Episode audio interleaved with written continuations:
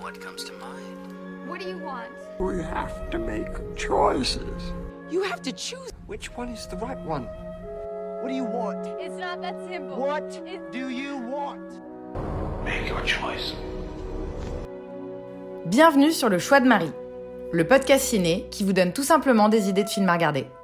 Sans spoiler ni prétention, je partage chaque semaine avec vous les films que j'ai vus pour faciliter votre dilemme du On regarde quoi?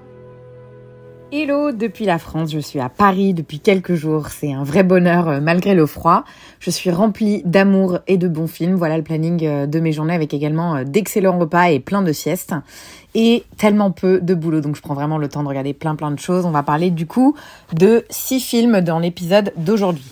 Une comédie horrifique, coupée, la même version en japonais, ne coupez pas.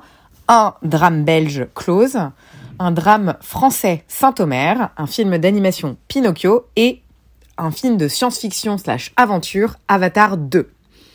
On commence dans l'avion mardi en partance pour la France. J'ai dormi quasiment tout du long mais j'ai eu le temps de regarder un film coupé de Michel Hazanavicius, le réal d'OSS 117, euh, The Artist, euh, qui est un petit monument du cinéma euh, français, qui propose ici un remake d'un film japonais qui s'appelle Ne coupez pas, qui est une comédie horrifique totalement barrée. Ça se passe pendant un tournage de film de zombies dans un bâtiment désaffecté. Entre techniciens blasés et acteurs pas vraiment concernés, seul le réalisateur semble investi de l'énergie nécessaire pour donner vie à un énième film d'horreur à petit budget. L'irruption d'authentiques morts-vivants va venir perturber le tournage. J'avais entendu parler du film original, euh, qui est pas évident à trouver, et donc je me suis laissé chauffer par le remake qui avait fait l'ouverture du dernier festival de Cannes on peut être tenté d'arrêter dès le début du film. Même moi, honnêtement, j'y ai pensé tellement la première demi-heure, c'est n'importe quoi et très très mal fait. Mais ceux-là auront tous tort. Azanavicus répond à un grand fantasme cinéphile sur la fabrication du cinéma avec un focus sur les tournages, intérêt d'autant plus rehaussé qu'il s'agit d'un plan séquence. C'est absurde, parfois même de mauvais goût, mais c'est rempli de clins d'œil au cinéma qui sont tellement drôles. Une belle mise en abîme, un superbe hommage au 7e art, y compris aux productions fauchées et classées Z, et surtout aux petites mains qui œuvrent dans l'ombre et qui résolvent par le système D les difficultés techniques, voire les défaillances ou les caprices de ceux qui prennent souvent la lumière des films. C'est vraiment un film pour les amoureux de cinéma et pour tous ceux qui travaillent dans cette industrie. Parce que c'est pas souvent que les invisibles sont à l'honneur dans cet art collectif qu'est le cinéma et qui est le plus souvent analysé à travers la qualité de l'interprétation des acteurs ou de la réalisation. J'ai passé un excellent moment, alors qu'en général, je suis rarement fan des films que je mate dans l'avion, mais le cast est par ailleurs absolument délicieux. Romain Duris, Bérénice Bejo, Grégory Gadebois, Fingard Oldfield ou encore Jean-Pascal Zadi, tous plus hilarants les uns que les autres. C'était vraiment du pur délice. Sorti en mai dernier au ciné, il est à présent dispo en VOD sur Apple TV, Orange, Canal, YouTube et Amazon. C'était coupé de Michel Azanavicus. Forcément, une fois arrivé à Paris, je me suis empressée de regarder l'original, Ne coupez pas, qui a été réalisé par Shinshiro Ueda en 2017. C'était son premier film et c'est exactement, quasiment plan par plan, le même principe et la même histoire que Coupé. Je vais pas m'attarder dessus parce que je lui ferai exactement les mêmes remarques euh, et éloges qu'au remake d'Adanavicus. J'ai été forcément euh, un peu moins surprise, mais c'est vraiment rigoureusement la même chose, la même jolie déclaration d'amour au cinéma et toujours autant de fou rire. Les puristes préféreront forcément le japonais et son côté précurseur, je pense qu'ils ont raison, d'autant plus que le film japonais, il est vraiment low cost et c'est une œuvre de fin d'études d'un groupe d'étudiants aux Beaux-Arts de Tokyo. On est euh, hyper loin du cast et du budget qu'a eu Azanavicus et pourtant le film fait preuve d'une inventivité incroyable. C'est vraiment rafraîchissant comme film et je conseille vraiment euh, à tous les cinéphiles de s'y coller et de le voir. Ne coupez pas, il est sorti au ciné euh, deux ans plus tard, en 2019, et vous pourrez donc le trouver aujourd'hui en streaming sur Filmo TV ou Shadows, ou bien en euh, VOD sur Apple TV, Amazon, YouTube ou Canal VOD. Place aux choses sérieuses. Après une bonne dose de déconnade, j'ai été au cinéma pour rattraper deux concurrents aux Oscars 2023 le belge pour commencer qui s'appelle Close de Lucas Dont euh, qui est sorti début novembre au cinéma. C'est le deuxième long métrage de ce réal, quatre ans après Girl. Girl, il avait reçu la caméra d'or à Cannes et cette fois-ci, bah, le film rafle le grand prix. Autant vous dire que c'est un réal absolument à suivre. Léo et Rémi, 13 ans, sont amis depuis toujours, jusqu'à ce qu'un événement impensable les sépare. Léo va venir se euh, rapprocher de Sophie, la mère de Rémi, pour essayer de comprendre. C'est un superbe film d'une grande sensibilité et qui est absolument euh, bouleversant. C'est les tourments de l'enfance qui sont filmés avec une grande finesse. Et pourtant, c'est pas évident parce que les films qui traitent du passage de l'enfance à l'adolescence sont parmi les plus délicats à filmer, tant la matière est fragile. Ce que j'ai surtout apprécié dans ce film, c'est le temps qui est accordé à l'évolution des caractères et le cheminement, que va devoir faire le personnage de Léo. C'est pas larmoyant, c'est pas too much, c'est tout en finesse et en retenue, hyper délicat comme film. L'intensité du jeu euh, des acteurs et des plans qui ont été captés, ainsi que la force euh, des non-dits, renforcés tout du long par le regard des personnages, tout ça, ça crée un climat d'extrême tension avec pourtant tellement peu de dialogue et d'action à l'écran. C'est lent, c'est langoureux, mais c'est tellement pesant et le et le film pardon passe vraiment à une toute euh, vitesse, euh, malgré le fait qu'il soulève un peu une, lourde question euh, qui est la norme de la masculinité. On aborde aussi toute la souffrance intérieure que c'est d'être un parent et l'apprentissage des émotions et des sentiments chez les enfants comme chez les adultes.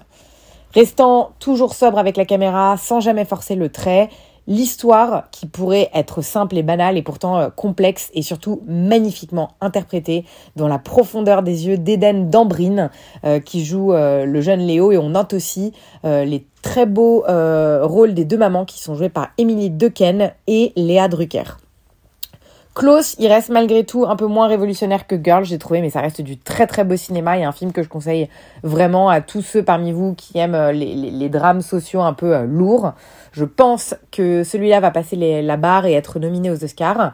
Réponse le 24 janvier. Il est sorti début novembre en salle en France. Il est encore dispo dans quelques cinés. Je l'ai vu dans un petit euh, ciné de quartier du 15e. Donc rendez-vous là-bas dans ces petites salles si vous êtes tenté. On enchaîne, il le fallait, avec le concurrent français aux Oscars, Saint-Omer, réalisé par Alice Diop, une franco-sénégalaise de 43 ans, dont c'est le premier long métrage de fiction après six documentaires à son actif. Le film est présenté en compétition officielle à la Mostra de Venise 2022 où il remporte le Lion d'argent, le Grand Prix du jury également, et il retrace en fait l'histoire réelle de Fabienne Cabou, une mère qui en 2013 avait laissé sa fille de 15 mois sur une plage de Berck-sur-Mer à la marée montante. Rama, une jeune romancière, assiste au procès de Laurence Collier à la cour d'assises de Saint-Omer. Cette dernière est accusée d'avoir tué sa fille de 15 mois en l'abandonnant euh, la marée montante sur une plage dans le nord de la France. Mais au cours du procès, la parole de l'accusé, l'écoute des témoignages vont faire vaciller les certitudes de Rama et interrogent notre jugement. J'ai une petite interrogation sur ce film honnêtement. Je ne comprends pas trop pourquoi avoir choisi celui-là pour représenter la France. J'ai trouvé que Saint-Omer, c'était un drame judiciaire moyen dans l'ensemble. L'histoire n'est pas aussi percutante que je l'attendais, il manque clairement quelque chose. J'ai trouvé en fait que la forme brouillonne, et que la forme était pardon un peu brouillonne et que le jeu des acteurs était souvent approximatif. C'est dommage parce que ce huis clos dans un palais de justice, il s'avère parfois vraiment passionnant et instructif sur la condition de la femme et plus particulièrement sur ce que c'est qu'être une mère. C'est un semi-documentaire presque de deux heures, durant lesquels les témoignages s'enchaînent à la barre pour comprendre le personnage de Laurence et ses motivations. En plan serré, en hors-champ, Alice Diop arrive à montrer euh, l'émotion un peu palpable des personnages, mais elle ne parvient pas à sortir cette émotion de l'écran. J'ai vraiment pas réussi à connecter avec le film. On a l'impression de rester au niveau de la porte d'entrée sans jamais en franchir le palier. C'est assez frustrant et, et très froid comme film je suis passée à côté. J'ai pas euh, été non plus euh, vraiment percutée par le jeu des actrices que j'ai trouvé assez distante par rapport aux spectateurs. Elles sont pas mauvaises, mais j'ai pas senti de connexion réelle avec les deux leads, que ce soit Kaiji euh, Kagame ou Gusilagi Malanda. La seule que j'ai trouvée un peu au-dessus, c'est Aurélia Petit qui joue l'avocate de Laurence et qui est sûrement, je trouve, la plus vive et la plus convaincante de toutes. Bref, c'est un choix qui est sûrement politique de par le sujet euh, et, l'équipe de réalisation de la part de la France pour le festival euh, de cinéma le plus politique euh, qui existe au monde. Je doute qu'il passe la part des nominations. En tout cas, moi, ça m'a bien déçu comparé à plein d'autres que j'ai pu voir. En salle depuis le 23 novembre, il s'y joue encore. Je l'ai vu moi dans le cinquième dans une petite salle d'arrêt d'essai. Il est totalement dispensable à mon avis, mais si vous avez envie de le voir, c'était Saint-Omer. Un film maison pour continuer euh, la semaine avec ma meilleure pote que j'ai retrouvée avec joie ici. C'était vraiment ma copilote de ciné quand j'habitais ici, donc on se devait de se faire un film maison ensemble et on a jeté notre dévolu sur le Pinocchio de Guillermo del Toro dispo sur Netflix depuis le 9 décembre. Le réalisateur du Labyrinthe de Pan, La forme de l'eau ou encore euh, Nightmare Alley, des films toujours euh, bien bien dark et on s'attendait donc à une adaptation un peu sombre du conte. En Italie, avant que Gepetto ne fasse Pinocchio, il avait déjà perdu son fils Carlo lors d'un bombardement aérien. Il honore sa mémoire en, plantant une pomme de pin près de sa tombe et il passe 20 ans à pleurer sa perte tout en voyant l'arbre grandir. Un soir, ivre, il coupe l'arbre dans un excès de rage afin de faire un nouveau fils de son bois.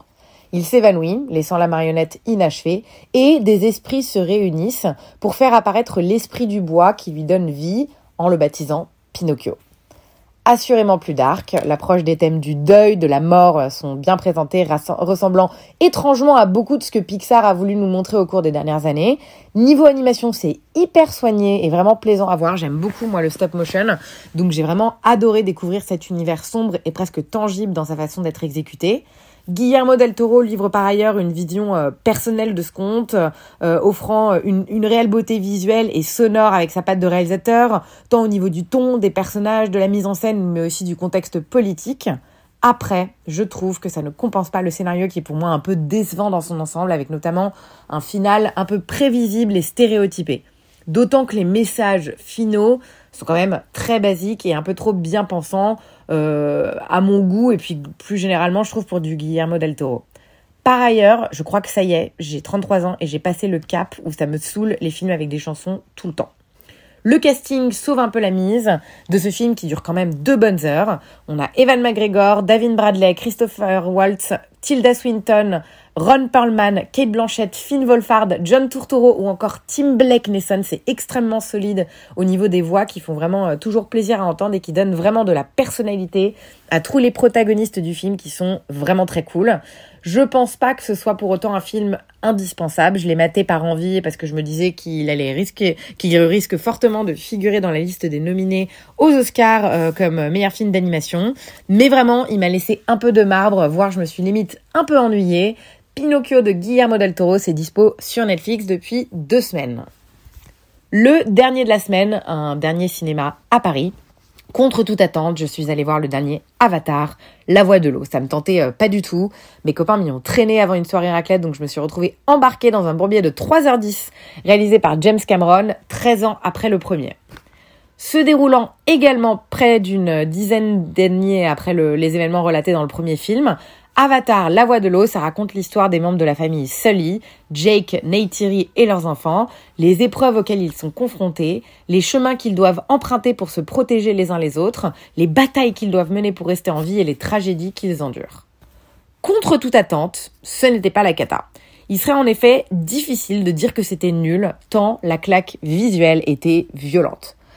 La 3D stéréoscopique nous propulse en plein cœur de Pandora et nous offre une immersion jamais vue auparavant. Il faut vraiment savoir saluer l'effort et la performance technologique de ce film. On retrouve ce qui avait fait vraiment le succès du premier, euh, une planète au décor féerique, aux couleurs chatoyantes et phosphorescentes, la faune et la flore qui sont étonnantes et qui offrent vraiment un, un évermeillement de chaque instant à chacun des plans du film. Après, ça ne fait pas tout. Le scénario est plus que minimaliste et bourré d'incohérences. Les personnages sont assez fades, lisses, manichéens, sans grande complexité ni sans grand intérêt. On peine à s'attacher aux protagonistes et à trouver un quelconque intérêt à l'histoire tant les enjeux sont faibles. J'ai des copains qui par ailleurs l'ont vu sans la 3D et qui n'ont vraiment pas passé trois heures agréables. Même moi j'ai trouvé ça trop long, même si l'ennui n'était pas aussi grand que ce que je pensais. Et je crois qu'en fait, moi personnellement, je n'arrive pas à connecter avec des univers aussi fictifs. Et le fait de me dire que tout a été filmé sur fond vert, dans un studio, avec quelques acteurs qui avaient des capteurs sur le visage, ça me sort de toute la magie du cinéma. Je ne rentre pas du tout dedans, j'ai l'impression que c'est un ordinateur qui a fait le film, et j'aurais beau euh, citer les acteurs, ce serait assez lunaire euh, de leur donner du crédit, étant donné qu'ils sont couverts d'effets spéciaux et qu'on ne voit pas grand-chose à leur performance. De beaux noms malgré tout, Zoé Saldana, Sigourney Weaver, Stephen Lang ou encore Kate Winslet qui s'ajoute au casting cette fois-ci, mais qui sont franchement euh, méconnaissables pardon, et assez peu expressifs. J'ai de la peine à voir euh, l'intérêt des prochains films qui vont sortir euh, de la franchise, si ce n'est le plaisir de voir ce qu'on fait de meilleur en termes d'effets visuels. Je doute, cela dit, que le cap soit aussi grand avec les prochains qui ont déjà été tournés, je crois.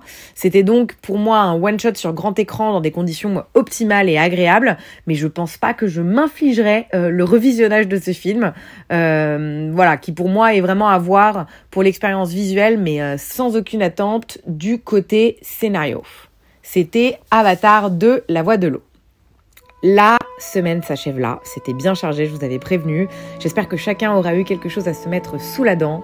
Moi en tout cas, je suis ravie d'avoir repris du service après des semaines qui étaient assez légères et avec un petit peu de chance, je vais arriver à maintenir ça la semaine prochaine pour ma deuxième semaine en France et le dernier épisode du choix de Marie pour l'année 2022. Au programme, je pense, pas mal de films français et étrangers, zéro américain, je pense, histoire de faire le plein avant de rentrer. Merci, comme d'habitude, pour votre écoute. Vive les bleus et à la semaine prochaine.